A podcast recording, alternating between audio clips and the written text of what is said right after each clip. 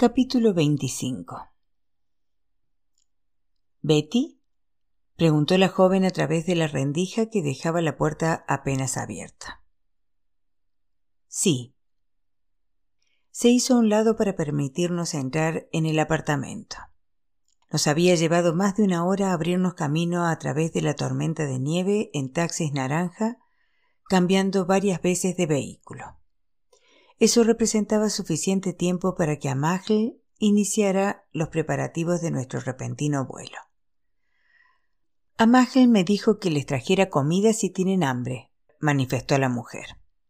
Yo no estaba hambrienta y Magtop tampoco. Teníamos otras cosas en la cabeza antes que la comida. Pero comprendí que debíamos aprovechar todas las oportunidades posibles para fortalecernos ante los desafíos que nos esperaban en aquella noche invernal y los peligrosos días y noches que podrían seguirla. Sí, le dije, por favor. La mujer se echó un negro rusari sobre la cabeza que ocultó sus jóvenes rasgos. Quizás se trataba de una estudiante, pensé. ¿Qué sabría de nosotras? ¿Cuál era su relación con Amagel? Vuelvo enseguida, dijo. Nos dejó en nuestro nuevo ambiente. Yo corrí inmediatamente a cerrar las cortinas. El apartamento era pequeño y estaba algo descuidado, pero era más seguro que la calle. El cuarto de estar contenía un viejo sofá desmontable de muelles rotos. No había ninguna cama en la habitación, aunque sí algunos sacos de dormir esparcidos por el suelo. El miedo es contagioso, y pude ver el mío reflejado en los ojos de Magtop. ¿Habría regresado Moody a casa ya? ¿Habría llamado a la policía? Pero había algo más que miedo en los ojos de Magtop. ¿Inquietud? ¿Energía? ¿Esperanza quizás? Al menos estábamos por fin haciendo algo. Para bien o para mal, los largos y debilitadores meses de pasividad quedaban atrás para siempre. Muchas preguntas asaltaban mi mente. ¿Y si no podíamos huir de Teherán rápidamente? ¿Quedaríamos atrapados allí durante muchas noches? Demasiadas personas me habían dicho que nuestra única esperanza para una fuga segura era tenerlo todo planeado al minuto. Estábamos quebrando las reglas. Tomé el teléfono y tal como me habían dicho, llamé a Magel para informarle de nuestra feliz arribada. ¿Aló? dijo la voz familiar. Estamos aquí. Petty, gritó. Me alegro de que haya llegado al apartamento. No se preocupe, todo va a salir bien. Cuidaremos de usted. He establecido contacto con algunas personas y dedicaré toda la noche a cerrar un trato. No hay nada definitivo todavía, pero estoy trabajando en algo concreto. Por favor, apresúrese. Sí, no se preocupe, todo marchará bien. Luego añadió, la muchacha le traerá comida y luego debe irse. Pero lo primero que yo haré por la mañana es ir allí a llevarle el desayuno. Quédese en casa, no salga del edificio y aléjese de la ventana. Cualquier cosa que desee, llámeme. Quiero que me llame en el momento en que necesite algo, sea la hora que sea. Conforme. Ahora he pensado algo y quiero que usted lo anote, dijo. Dejé un momento el teléfono y busqué una pluma y un trozo de papel en mi bolso. Para poder sacarlas a usted de Teherán, lo primero que tenemos que conseguir es tiempo de su marido, dijo Amagel. Quiero que le llame, Debe convencerle de que hay una oportunidad de que usted vuelva. Llamar a Moody es algo que realmente no quisiera hacer, protesté. Lo sé, pero debe hacerlo. Me dio instrucciones cuidadosas sobre lo que tenía que decir y yo tomé notas. Poco después de mi conversación con Amagel, regresó la joven provista de una pizza iraní, un poquito de salsa de tomate y una hamburguesa sobre un trozo de lavash seco, y dos botellas de cola. Aceptó nuestro agradecimiento y luego se marchó rápidamente completada su misión. Yo no quiero nada, dijo Magtov echando una mirada a la poco apetitosa pizza. tampoco yo ardía en deseos de echarle un bocado.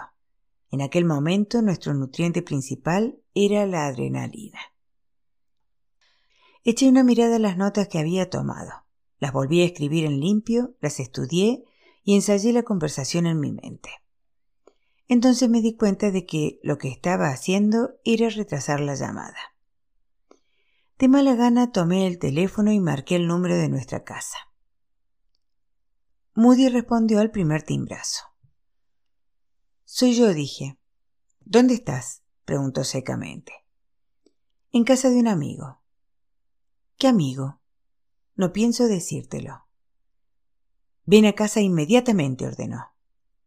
Los modales de Moody eran característicamente beligerantes, pero yo continué siguiendo las instrucciones de Amagle. Tenemos algunas cosas de qué hablar, le dije. Me gustaría resolver este problema si tú quisieras resolverlo también. Sí, me gustaría. Su voz era ahora más tranquila, más calculada. Ven a casa y ocupémonos de ello, sugirió. No quiero que nadie más sepa lo que ha sucedido, dije. No quiero que se lo digas a Mamal, ni a Majid, ni a tu hermana, ni a nadie. Si vamos a resolverlo, es problema nuestro, y hemos de hablarlo los dos. En los últimos días, Mamal ha vuelto a meterse en nuestra vida y las cosas han marchado mal para nosotros. No habrá ninguna conversación si no estás de acuerdo en eso. Moody no debía de sentirse muy feliz con el tono desafiante de mi voz. Bueno, tú ven a casa y hablaremos de ello, repitió. Si voy, harás que mamá nos espere en la puerta para tomar a Magtov y luego me encerrarás tal como has prometido hacerlo. Moody estaba confundido sin saber cómo tenía que hablarme. Su tono se volvió apaciguador. No, eso no va a suceder. He cancelado mis visitas para mañana. Ven a casa. Cenaremos y luego tendremos toda la noche para hablar. No voy a subir a ese avión el viernes. No voy a prometerte eso. Bueno, te lo advierto. No voy a subir a ese avión el viernes. Noté que el tono de mi voz iba subiendo. Cuidado, me dije. No te dejes atrapar en la discusión. Se supone que estás retrasando las cosas, no discutiendo. En el otro extremo de la línea, Moody empezó a gritarme. No voy a hacerte ninguna promesa. Vuelve a casa inmediatamente. Te doy media hora para volver a casa o voy a hacer lo que tengo que hacer. Sabía que se refería a llamar a la policía, de modo que jugué el triunfo que Amagl me había ofrecido. Escucha, le dije con deliberación. Estás ejerciendo la medicina sin licencia. Si me causas algún problema, te entregaré al gobierno. El tono de Moody se suavizó inmediatamente. No, por favor no hagas eso, suplicó. Necesitamos el dinero. Lo estoy haciendo por ustedes. Por favor, no hagas eso. Ven a casa. Tendré que pensarlo, le dije y colgué el teléfono. Ignoraba qué iba a hacer Moody a continuación, pero sabía que aún no había llamado a la policía y confiaba en que mi amenaza le impidiera hacerlo ahora, al menos aquella noche. Dediqué ahora mi atención a Maxtop, la cual había estado escuchando con atención toda la conversación hasta el final. Hablamos de volver a América. ¿Estás segura de que eso es lo que quieres hacer? pregunté. Sabes que si lo hacemos, nunca volverás a ver a tu papá. Sí, replicó la niña. Eso es lo que quiero. Quiero ir a América. Su nivel de comprensión me dejó una vez más asombrada. La resolución que percibía en su voz reforzó la mía. Nada de retrocesos ahora. Durante las horas siguientes estuvimos hablando con entusiasmo de América y recordando cosas. Llevábamos tanto tiempo fuera. Nuestra charla fue interrumpida en varias ocasiones por Amagel, que llamaba para ver si seguíamos bien y para informar solo vagamente de que estaba haciendo progresos en los planes. Su última llamada fue media hora después de la medianoche. Ya no las volveré a llamar esta noche, dijo. Necesitan dormir teniendo en cuenta los duros días que les esperan. Vayan a acostarse y las llamaré por la mañana. Maxtop y yo, a empujones, reunimos las dos mitades del sofá lleno de protuberancias y nos pasamos las siguientes horas en parte rezando y en parte dando vueltas en el lecho. Maxtop consiguió dormitar, pero yo permanecí despierta hasta ver cómo el resplandor de la aurora invadía lentamente la habitación, que fue más o menos el momento en que Amagl llamó para decir que venía. Llegó sobre las siete provisto de una bolsa de merienda llena de pan, queso, tomates, pepinos, huevo y leche. Trajo libros para pintar y lápices de colores para Maxto y la bolsa de plástico con la ropa de recambio y artículos especiales que yo había dejado en su despacho el martes. Y me regaló una cara bolsa de bandolera, un obsequio de despedida. He estado trabajando toda la noche hablando con diferentes personas, dijo. De acuerdo con el plan, irán ustedes por Turquía. Turquía. Eso me alarmó. Un vuelo a Bandar Abbas y una lancha a través del Golfo Pérsico. Un vuelo a Sajedán y el paso de las montañas a Pakistán. Y por último, volar a Tokio con un pasaporte prestado. Estas habían sido nuestras alternativas realizables. Turquía siempre había sido la última elección de Amagel. Él mismo me había dicho que escapar a través de Turquía era no solo lo más agotador físicamente, sino también lo más arriesgado dada la gente que estaba implicada en ello. Ahora que ya han notado su ausencia, no puede pasar por el aeropuerto, explicó. Debe salir de Teherán en coche. Hay un largo trayecto hasta la frontera turca, pero sigue siendo la más cercana. Dijo que estaba arreglando las cosas para que alguien nos llevara en coche hasta Tabriz, en la parte noroccidental de Irán, y luego más al oeste, donde cruzaríamos la frontera en una ambulancia de la Cruz Roja. Querían treinta mil dólares americanos, dijo Amagle. Es demasiado. Estoy tratando de conseguir que bajen el precio. Yo he conseguido que bajen a quince mil, pero sigue siendo mucho. De acuerdo, tómelo, le dije. Realmente yo no sabía cuánto dinero nos quedaba en nuestras cuentas en casa, pero no me importaba. Conseguiría el dinero como fuese. Amagel negó con la cabeza. Aún es demasiado, dijo. De pronto me di cuenta de que estábamos hablando del dinero de Amagel, no del mío. Él tenía que pagar por adelantado sin ninguna garantía de que yo pudiera regresar a América y devolvérselo. Trataré de conseguir que bajen un poco más, dijo. Tengo mucho que hacer hoy. Si necesita algo, llámeme al despacho. Mactub y yo pasamos un día en tensión sentadas juntas, hablando, rezando. De vez en cuando ella tomaba uno de los libros para colorear, pero no mantenía su atención mucho rato. Yo me paseaba de un lado para otro por las gastadas alfombras persas destilando adrenalina con una extraña mezcla de júbilo y aprensión. ¿Me estaba comportando de forma egoísta? ¿Estaba arriesgando la vida de mi hija? Por malo que ella fuera, ¿no sería mejor que la niña creciera aquí conmigo o sin mí, en vez de no crecer en absoluto? Amagl regresó al mediodía e informó de que había conseguido rebajar el precio a doce mil dólares. Tómelo usted, le dije. No me importa. No creo que pueda lograr ninguna rebaja más. Tómelo, repetí. Conforme, dijo. Y luego trató de tranquilizarme. Esa gente no le hará daño, se lo prometo. Son buena gente. Los he probado a todos. Y sabe, si creyera que podían hacerle daño, no la enviaría con ellos. Esta no es mi primera elección, pero hemos de actuar todo lo deprisa que podamos cuidarán bien de ustedes. El jueves por la noche fue otra eternidad insomne. El sofá era tan incómodo que aquella noche intentamos dormir en el suelo echándonos sobre los delgados sacos de dormir. Magtov durmió con la inocencia de la infancia, pero para mí no habría descanso hasta que consiguiera llegar a América con mi hija o muriera en el intento. El viernes por la mañana temprano llegó a Magel con más comida. Una especie de pollo envuelto en periódicos, así como algo especial para Magto, un poco de cereal, más libros de colores, una manta, un montoe para Magto un chador negro para mí y un tubito de chicle importado de Alemania. Mientras Maxtov investigaba esta golosina especial, Amagl discutió nuestra situación.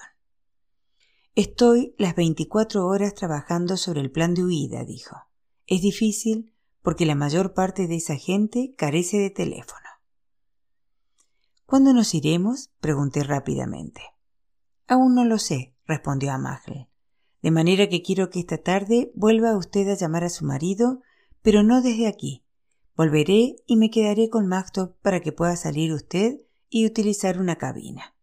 Escribiremos lo que tiene que decir. Sí, dije yo. Maxtop y yo confiábamos absolutamente en Amagl. Mi hija no se hubiera quedado con ninguna otra persona mientras yo me iba. Pero la niña comprendía la intriga que la estaba envolviendo. Asintió con la cabeza acerca del plan de Amagl, sonriéndonos mientras masticaba su chicle.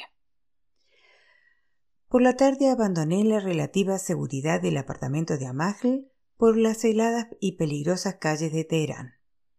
Por primera vez en un año y medio agradecía la oportunidad de ocultarme detrás del chador.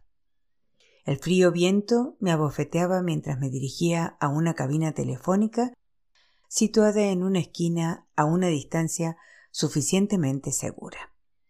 Tenía los dedos entumecidos mientras marcaba el número. De mi bolso saqué la lista de las instrucciones. Fue Majid el que respondió el teléfono. ¿Dónde estás? Preguntó. ¿Dónde estás? Ignorando su pregunta, hice otra a mi vez. ¿Dónde está Moody? Quiero hablar con él. Bueno, Moody no está en casa, se fue al aeropuerto. ¿Cuándo volverá? Mm, más o menos a las tres. Quiero hablar con él sobre este problema. Sí, él también quiere hablar contigo. Por favor, ven.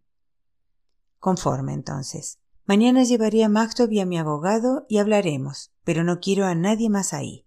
Dile que quizás vaya entre las once y las doce, o entre las seis y las siete. Son las horas en que mi abogado puede ir, mentí. Ven de once a doce, dijo Majid. Moody ha cancelado todas sus visitas de mañana, pero no traigas un abogado. No, no voy a ir sin mi abogado. Trae a Maktub y ven sola, insistió Majid. Arreglaremos esto. Yo estaré aquí. Eso me temo, dije. Anteriormente, Moody me pegó y me encerró, y tú y tu familia no hicieron nada para evitarlo. No te preocupes por ello. Estaré aquí, repitió Majid. Era bueno soltar una risa despreciativa a uno de los parientes de Moody y así lo hice ahora. De mucho me servirá, murmuré. Ya he pasado por esto antes. Bueno, dale el mensaje. La conversación me dejó temblando de miedo. Sabía por qué había ido Moody al aeropuerto. Quería recuperar mi pasaporte iraní del mostrador de Swissair. No quería correr el riesgo de que yo fuese primero a recogerlo. ¿Sería la policía su próximo paso? Aún bajo el anonimato del chador, me sentía desnuda en las calles de Teherán mientras regresaba al apartamento. Había policías por todas partes con los fusiles listos. Estaba convencida de que todo el mundo me miraba. Ahora sabía que fueran cuales fuesen los peligros de la huida, debía enfrentarme a ellos. Por terrible y siniestros que pudieran ser los contrabandistas del Irán del noroeste, no podían plantear peligros más espantosos que los que presentaba mi marido. Ya había sido robada, secuestrada y violada, y Moody probablemente fuese capaz de matar. Cuando regresé al apartamento, Amagel dijo Salen ustedes esta noche. Sacó un mapa y me mostró la ruta que recorreríamos un largo y dificultoso viaje en coche desde Teherán a Tabriz, siguiendo luego hacia la región montañosa, controlada tanto por los rebeldes kurdos como por las patrullas de Pazdar. Los kurdos habían sido hostiles al gobierno del Shah y lo eran también al del Ayatollah. Si alguien le dirige la palabra, no le dé ninguna información, advirtió a No les hable de mí. No les diga que usted es americana no les diga lo que pasa. Era responsabilidad del grupo de contrabandistas llevarnos desde Teherán a la frontera, penetrar en Turquía por medio de la ambulancia de la Cruz Roja y finalmente conducirnos a la ciudad de Van, en las montañas de Turquía Oriental. A partir de allí iríamos por nuestra cuenta. Pero aún tendríamos que tener cautela, advirtió Amagel. No cruzaríamos la frontera por un punto de control, por lo que nuestros pasaportes americanos no llevarían los sellos apropiados. Las autoridades turcas sospecharían de nuestros documentos.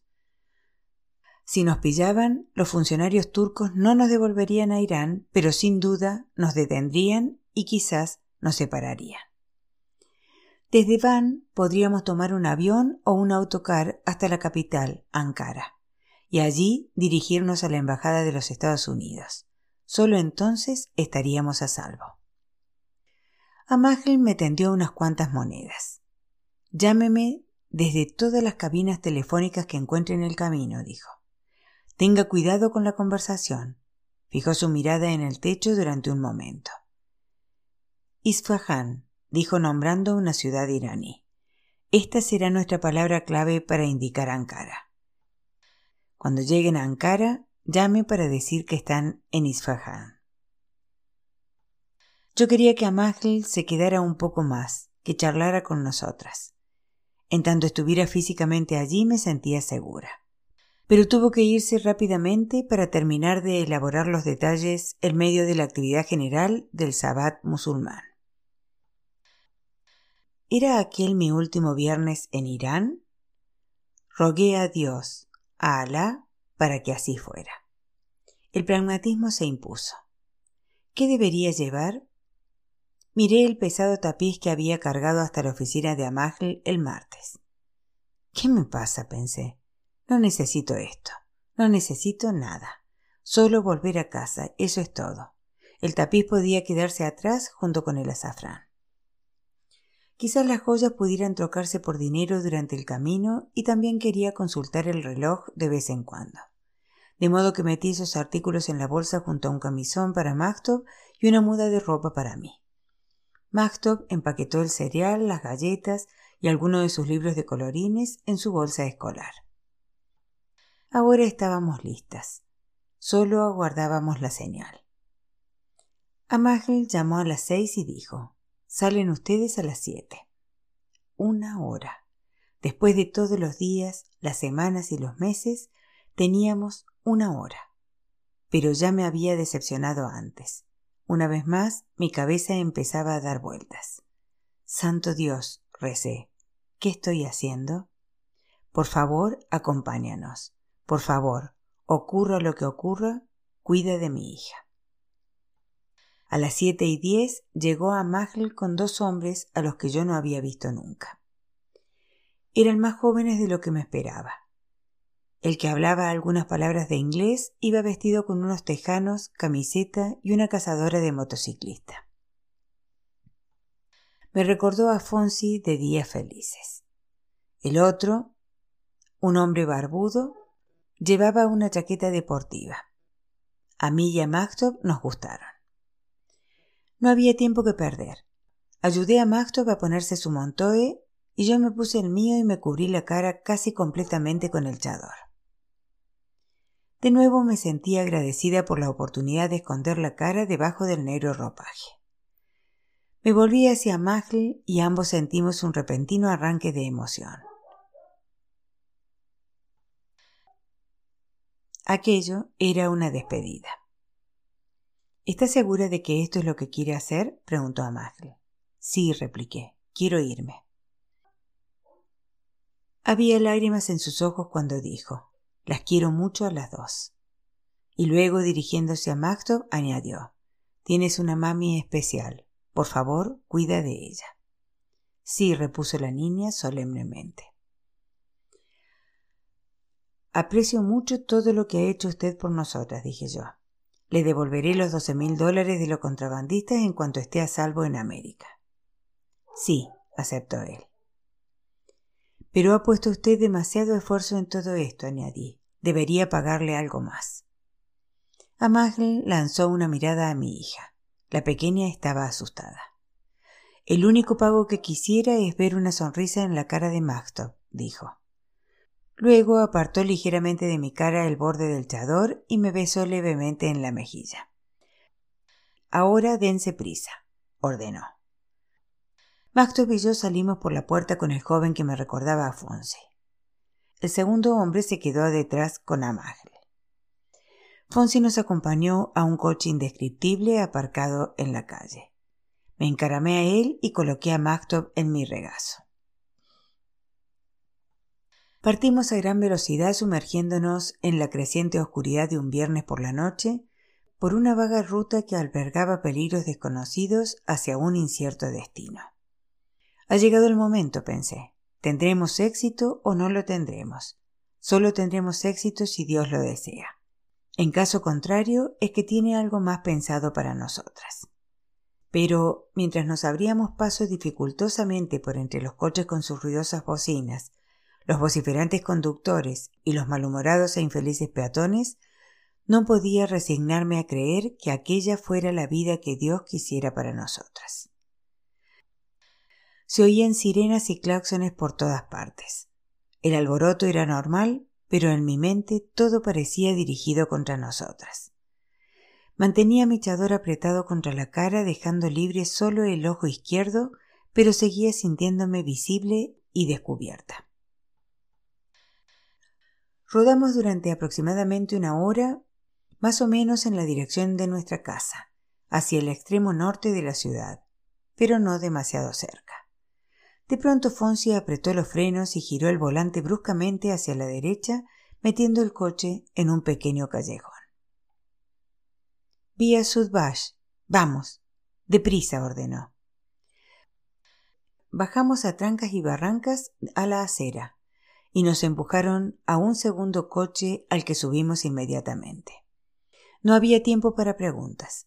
Varios extraños se introdujeron en el vehículo detrás de nosotras y el coche partió rápidamente dejando atrás a Fonsi. Inmediatamente eché una mirada a nuestros compañeros de viaje. Mactob y yo íbamos sentadas detrás de nuestro nuevo chofer, un hombre que andaría por los treinta y tantos. A su lado había un muchacho de unos once años y en el transportín otro hombre más viejo que el conductor. A nuestra derecha, en medio del asiento trasero, había una niña de aproximadamente la edad de Magtop vestida con un abrigo London Fog y a su lado una mujer. Todos hablaban en farsi, demasiado a prisa para que yo pudiera comprenderlos, pero por los modales íntimos con que se expresaban deduje que formaban una familia. Claro, eso éramos todos. De repente me di cuenta de ello. Aquella era nuestra tapadera. ¿Y quién era aquella gente? ¿Qué sabían de nosotras? ¿Estaban quizás tratando de escapar también? El conductor dirigió el coche hacia el oeste, serpenteando por las calles de la ciudad, acercándose a una carretera que conducía a campo abierto. En el borde de la ciudad nos detuvo un policía en un control. Un inspector echó una ojeada al coche y nos apuntó a la cara con un fusil. Pero no vio más que una típica familia iraní en un paseo un viernes por la noche, siete de ellos amontonados en un coche. Nos hizo seña de que siguiéramos. Una vez en la carretera que resultó ser una autopista moderna con carriles separados, el coche cobró velocidad hasta que nos sumergió en la noche a más de 140 kilómetros por hora. La mujer del asiento trasero trató de iniciar una conversación conmigo entremezclando palabras inglesas y persas. Recordé la advertencia de Amagil de no decir nada a nadie. Aquella mujer no debía saber que éramos americanas, aunque lo sabía sin duda. Yo fingí no comprender. En cuanto pude, aparenté dormir para evitar los intentos de conversación de la mujer. Mactob dormitaba a rachas. Sabía por el informe de Amagel que Tabriz estaba a no menos de 400 kilómetros y que desde allí habían otros 150 hasta la frontera. Los demás pasajeros callaban, tambaleándose a causa de los movimientos del coche. Dormir hubiera sido beneficioso para mí también, pero el sueño no venía. Fueron transcurriendo los interminables minutos. A aquella velocidad comprendí Cada minuto nos acercaba un par de kilómetros más a la frontera. Dejamos atrás múltiples rótulos indicadores que anunciaban ciudades desconocidas de extraños nombres. Kazbin, Takistán, Siabad. En algún momento, bastante pasada la medianoche, en algún lugar del desierto iraní, entre Siabad y Sanjan, el conductor fue reduciendo la velocidad del vehículo. Descubrí que estábamos entrando en el aparcamiento de una gasolinera con un pequeño café al borde de la carretera. Los demás me invitaron al café, pero yo no quería arriesgarme a que me descubrieran. Tenía miedo de que la policía nos estuviera buscando. Señalé a Maktub que dormía en mis brazos y les hice comprender que me quedaría en el coche. La familia entró en el café y se quedó allí durante lo que me pareció una eternidad. Había bastantes coches aparcados allí. A través de la ventana del café vi a muchas personas que se tomaban un pequeño descanso en su viaje bebiendo té. Envidié el sueño de Magdo. El tiempo pasa rápidamente de esa manera. Si pudiera cerrar los ojos, caer dormida y despertar en América. Finalmente, uno de los hombres regresó al coche. Nescafé, gruñó ofreciéndome el sorprendente regalo de una taza de café. Era casi imposible hallar café en Teherán. Sin embargo, allí había una humeante taza procedente de un desvencijado restaurante situado en mitad del inhóspito paraje. Era un café fuerte, terrible, pero pensé que era muy considerado por parte de aquel hombre traérmelo. Murmuré las gracias y lo bebí. Magtop ni siquiera se movió. Pronto todo el mundo regresó al coche y de nuevo nos encontramos marchando a gran velocidad, alejándonos de Teherán, acercándonos más y más a la frontera. La autopista de dos carriles de circulación por banda se estrechó hasta constituir una angosta carretera ascendente en espiral que serpenteaba montañas arriba. No tardaron mucho los copos de nieve en golpear el parabrisas. El chofer puso en marcha los limpiaparabrisas y el descongelador. La tempestad se hizo más y más intensa hasta tornarse violenta. Pronto la carretera ante nosotros no fue más que un sólido bloque de hielo, pero el conductor no redujo su frenética velocidad. Si por algún golpe de suerte las autoridades no nos encontraban, seguro que moriríamos en un monstruoso accidente de coche, pensé. De vez en cuando resbalábamos en el hielo, pero el chofer recuperaba el control.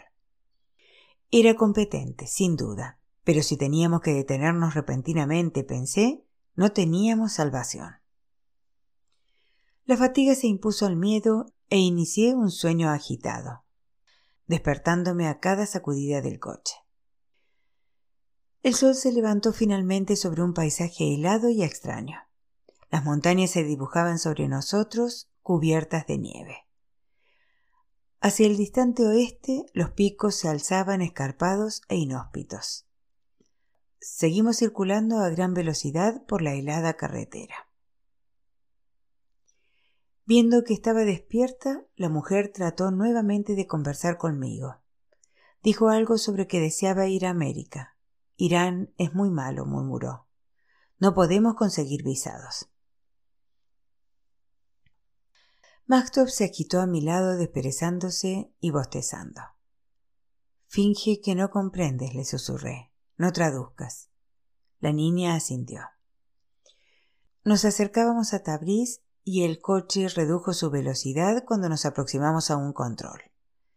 Mi corazón dejó de latir cuando vi a varios soldados allá adelante deteniendo algunos coches mientras dejaban pasar a otros. El nuestro fue uno de los que detuvieron al azar. Un joven e insolente oficial de la Pastar metió la cabeza por la ventanilla y habló con el chofer. Contuve la respiración porque Mactov y yo no teníamos más que nuestros pasaportes americanos para identificarnos. ¿Estábamos en una lista de fugitivos buscados? El Pasdar habló brevemente con el chofer y luego nos hizo seña de que siguiéramos sin pedirnos los documentos. Todo el mundo en el coche se relajó visiblemente. Entramos en Tabriz. Era una ciudad más pequeña que Teherán y más limpia y fresca.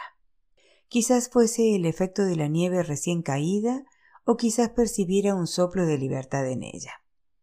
Tabriz formaba parte sin duda de la República Islámica de Irán, pero estaba alejada del centro de la actividad revolucionaria.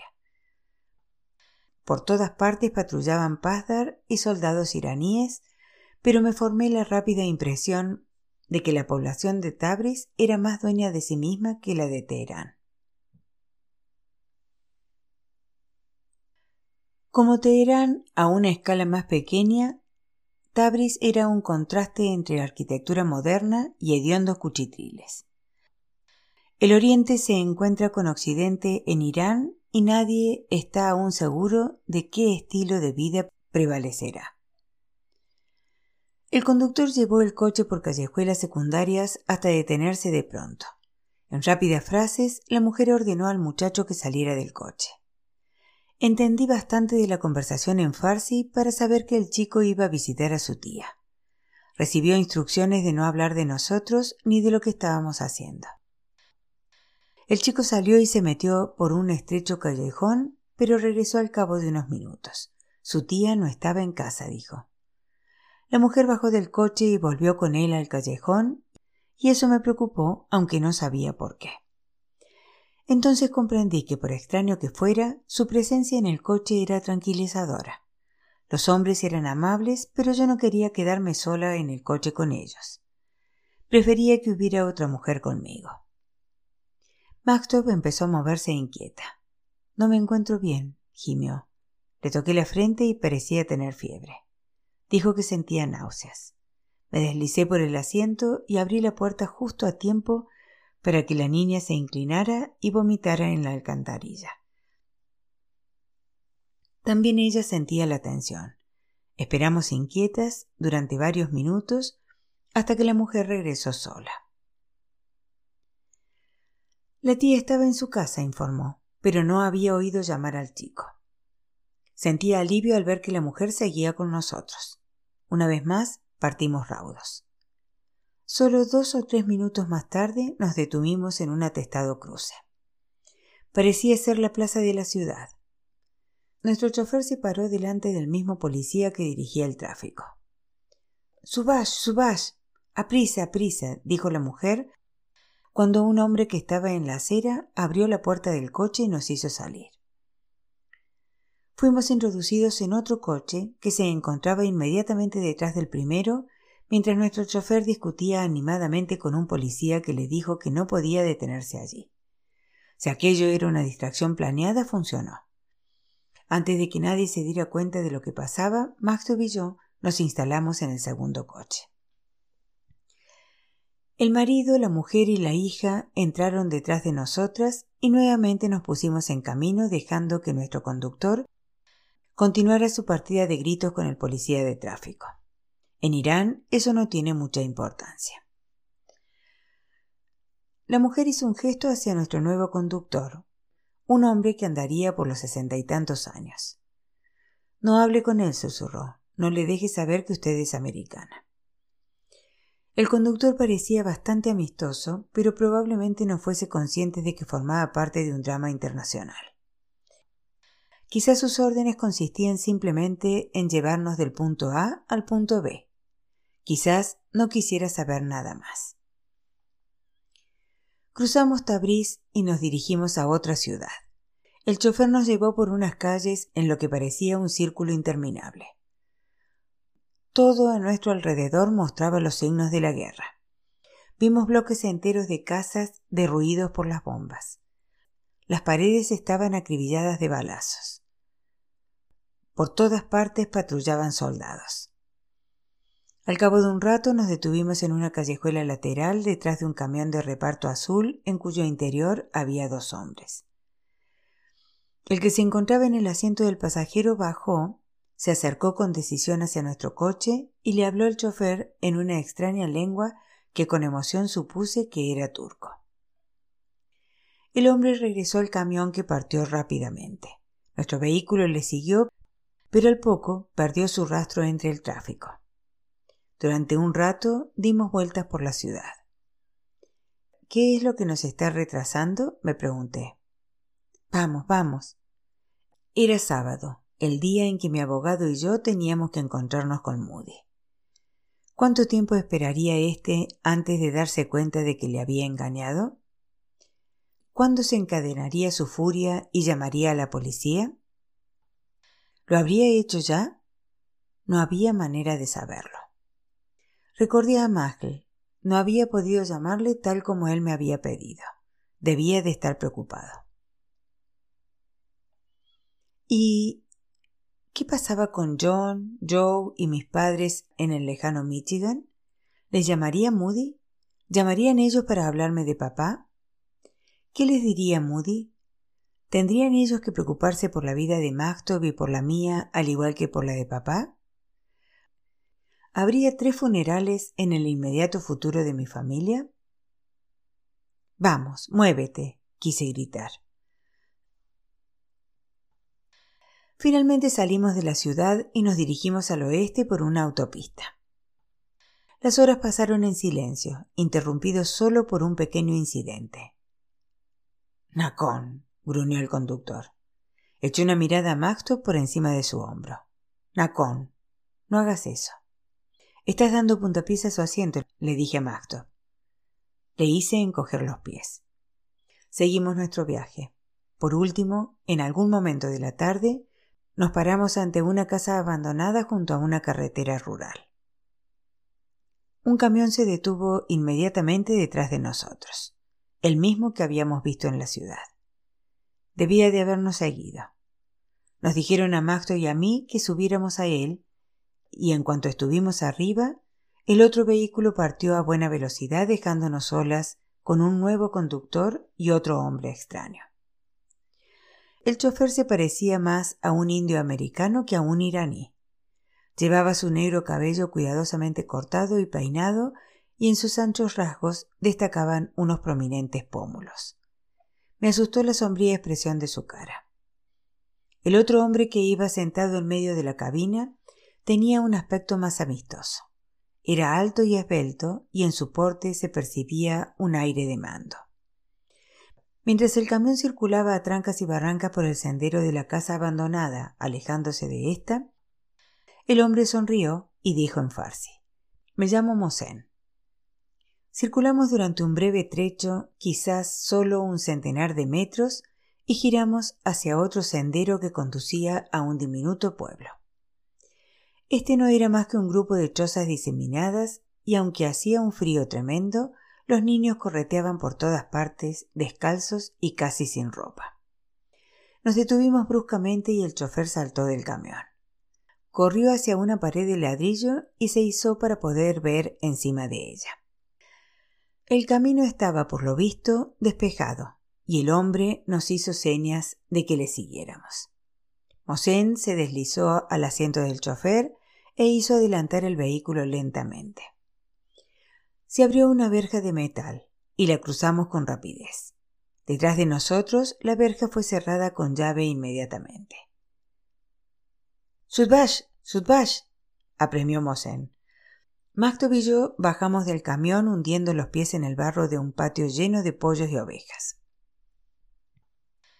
Caminamos tambaleándonos detrás de Mosén, penetrando en un edificio en forma de granero que se levantaba en el patio nos siguieron algunos animales. Las paredes de cemento del granero acentuaron el frío glacial que nos amenazaba, produciendo involuntarios estremecimientos. Mi respiración pendía en el aire ante mí como una nube helada mientras susurraba. Ahora tienes que mostrarte tímida, Magtop. No traduzcas si yo no te lo pido. No demuestres que comprendes lo que dicen. Haz ver que estás cansada, que quieres dormir. No queremos que esta gente sepa nada de nosotras. Envolviendo a mi hija con los brazos a fin de conseguir un poco de calor para ambas, eché una mirada al granero. Extendidos en el suelo había largos trozos de telas de colores cosidos entre sí como colchas, pero sin la guata. Junto a la pared había algunas mantas. Los hombres trajeron una estufa de querosén, La encendieron, acercaron la tela a la estufa y nos hicieron un gesto para que nos sentáramos. Mientras trabajaban, uno de ellos tropezó con la estufa haciendo caer un poco de querosén que salpicó la tela. Me preocupó la posibilidad de un incendio. Nos sentamos todo lo cerca del fuego que pudimos, envolviéndonos con las frías y húmedas mantas. Aquella pequeña estufa resultaba casi inútil contra el frío entumecedor que nos envolvía. El olor del querosén impregnaba el aire. Yo no podía estarme quieta, incapaz de decidir si tendríamos más calor con o sin las mantas. Aguardamos los acontecimientos. Volveré luego, prometió Mosén. Y luego él y el otro hombre salieron. Pronto entró una mujer en el granero vestida completamente con ropas curdas, tan diferentes de las prendas tristes y sin color de las mujeres de Teherán. Llevaba superpuesta varias faldas de brillantes colores, largas hasta el suelo, apretadas por la cintura y con un polizón que daba a sus caderas un tamaño descomunal. Atado con sus correas a sus espaldas, transportaba un pequeñín. Este tenía la cabeza grande y los rasgos anchos de nuestro sombrío chofer. Supuse que sería su hijo. La mujer no dejaba de moverse. Se puso a limpiar Sapsi durante unos minutos y luego salió al patio. Yo observé por la puerta abierta mientras ella vertía el agua. Regresó al poco rato recogiendo las alfombras y mantas del suelo, plegándolas y almacenándolas, barriendo después el suelo con una escoba fabricada con hierbas secas atadas con un harapo. Mientras trabajaba, entraron algunos pollos en el granero. La mujer los expulsó con su improvisada escoba y continuó la limpieza. ¿Qué va a pasar ahora? me pregunté. ¿Van a volver realmente Mosén y el otro hombre? ¿Qué sabe esta mujer de nosotras? ¿Qué piensa de nosotras? Ella no daba ninguna indicación, ignorando nuestra presencia mientras se dedicaba a sus tareas. Al poco se marchó dejándonos solas por un breve rato y luego volvió con pan, queso y té. Aunque estábamos muy hambrientas, aquel queso era demasiado fuerte para que nos lo comiéramos Macto y yo. Bebimos el té y comimos todo el pan seco que pudimos sin atragantarnos. La noche pasó lentamente en medio de un silencio y una actividad frustrantes. Macto y yo temblábamos tanto de frío como de miedo, conscientes de nuestra vulnerabilidad. Nos encontrábamos atascadas en algún lugar de los vagos lindes de la nación, donde la vida, en el mejor de los casos, era primitiva. Si a aquella gente se le metía en la cabeza explotarnos del modo que fuera, no había forma de que pudiéramos defendernos. Estábamos a su merced.